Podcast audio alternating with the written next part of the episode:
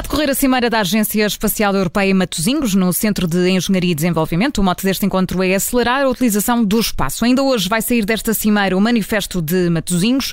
E para olharmos para o espaço, mas com os pés bem assentos na terra, temos connosco o astrónomo José Augusto Matos. José Augusto Matos, muito obrigado por estar connosco novamente. Bem-vindo. Olá, José Augusto Matos. Obrigado. Obrigado, obrigado. E que manifesto é este exatamente, o manifesto de, de Matosinhos? O que é que vai acontecer nesta cimeira concretamente e o que é que está uh, proposto não é, neste manifesto? O que é que vai sair daqui, José Augusto Matos? Este manifesto eh, já foi divulgado uh, e é um manifesto que, que, define claramente três prioridades para a Agência Espacial Europeia para os próximos anos uh, e que isto agora será obviamente objeto de discussão e debate nas próximas cimeiras que vão decorrer eh, em França no próximo ano. Essas sim serão decisivas. Esta é mais uma cimeira intermédia, vamos assim dizer. E, e essas três prioridades são as seguintes. Um, há claramente uma aposta da Agência Espacial Europeia uh, de usar o espaço uh, na questão climática e na questão do futuro verde da Terra.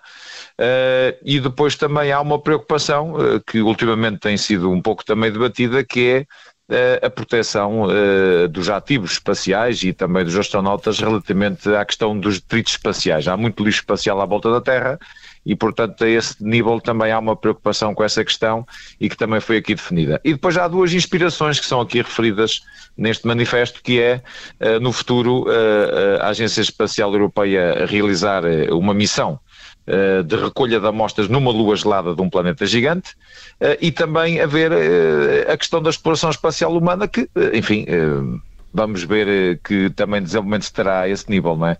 Mas eu salientava principalmente estas três prioridades, eh, nomeadamente as duas primeiras que têm a ver com a crise climática e com a questão do futuro verde, que são realmente questões que a ESA vai analisar no próximo ano. Sr. Augusto Marques, em relação àquela, àquela questão do, do lixo espacial, eh, é sim, possível sim. reciclar o lixo que estamos a deixar lá em cima ou não? O que há neste momento já, e a Agência Espacial Europeia tem prevista uma missão experimental em 2025, é termos no futuro veículos uh, espaciais lançados propositadamente para recolher lixo.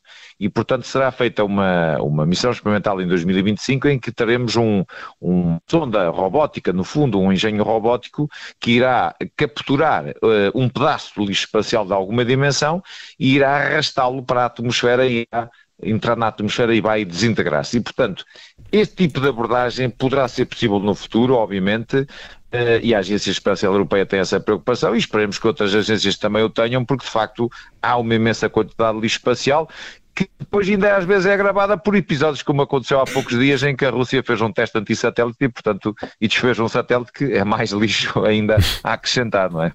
E, e José Augusto Matos, nós falamos aqui desta questão de, do papel da agência uh, no combate às alterações climáticas. De que forma é que isto pode ser feito, já aproveitando, por exemplo, satélites uh, que já estão no espaço? Uh, sim, os satélites de observação terrestre são importantes nessa, nessa questão, mas a agência, aqui nas duas prioridades que, que definiu, o que ela pretende são duas ou três coisas. Uma é, obviamente, sensibilizar as pessoas para que elas compreendam o estado atual do planeta. Eh, e que, no fundo, desenvolvam soluções para uma vida sustentável na Terra. Isto passa por, eh, obviamente, por campanhas de sensibilização, por eh, campanhas de alerta, não é? Relativamente a esta questão. Depois também há, da parte da ESA, uma preocupação em apoiar os Estados-membros da, da agência no sentido de agir rapidamente relativamente ao problema da crise climática, não é? E, portanto, aí também o que poderá aparecer a este nível serão apoios da parte da Agência Espacial Europeia e programas também, não é? Junto dos Estados-membros que permitam que os Estados-membros uh, também desenvolvam políticas, uh, digamos, a esse nível. E, portanto, há de facto essa grande preocupação e aqui eu diria, obviamente, que está também dentro do espírito do nosso tempo, não é? Portanto, mal uhum. seria a Agência Espacial Europeia também, enfim, não uh, ter uma palavra a dizer sobre estas questões. Entretanto, o Governo anunciou que vão ser criados mais três cursos de engenharia aeroespacial, um no Porto, outro no Sim. Minho e um terceiro uh, em, Évora. Évora. Um, há alunos uh, e há saber para, para uhum. todos estes cursos em Portugal, uh, José Augusto Matos?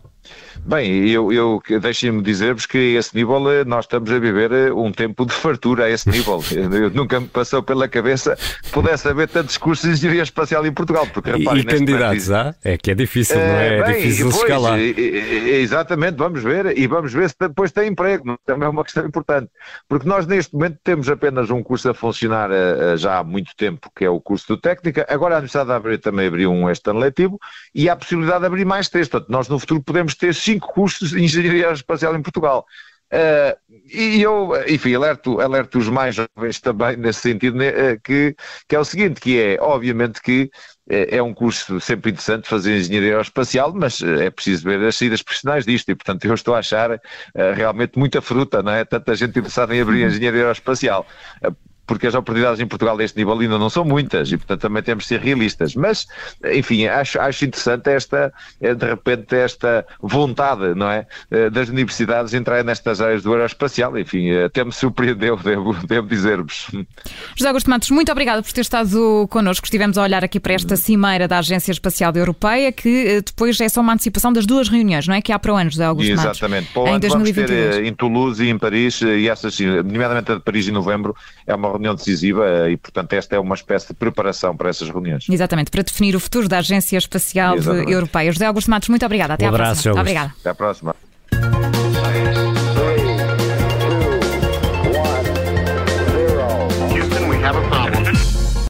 Obrigada por ter ouvido este podcast. Se gostou, pode subscrevê-lo, pode partilhá-lo e também pode ouvir a Rádio Observador online em 98.7 em Lisboa e em 98.4 no Porto.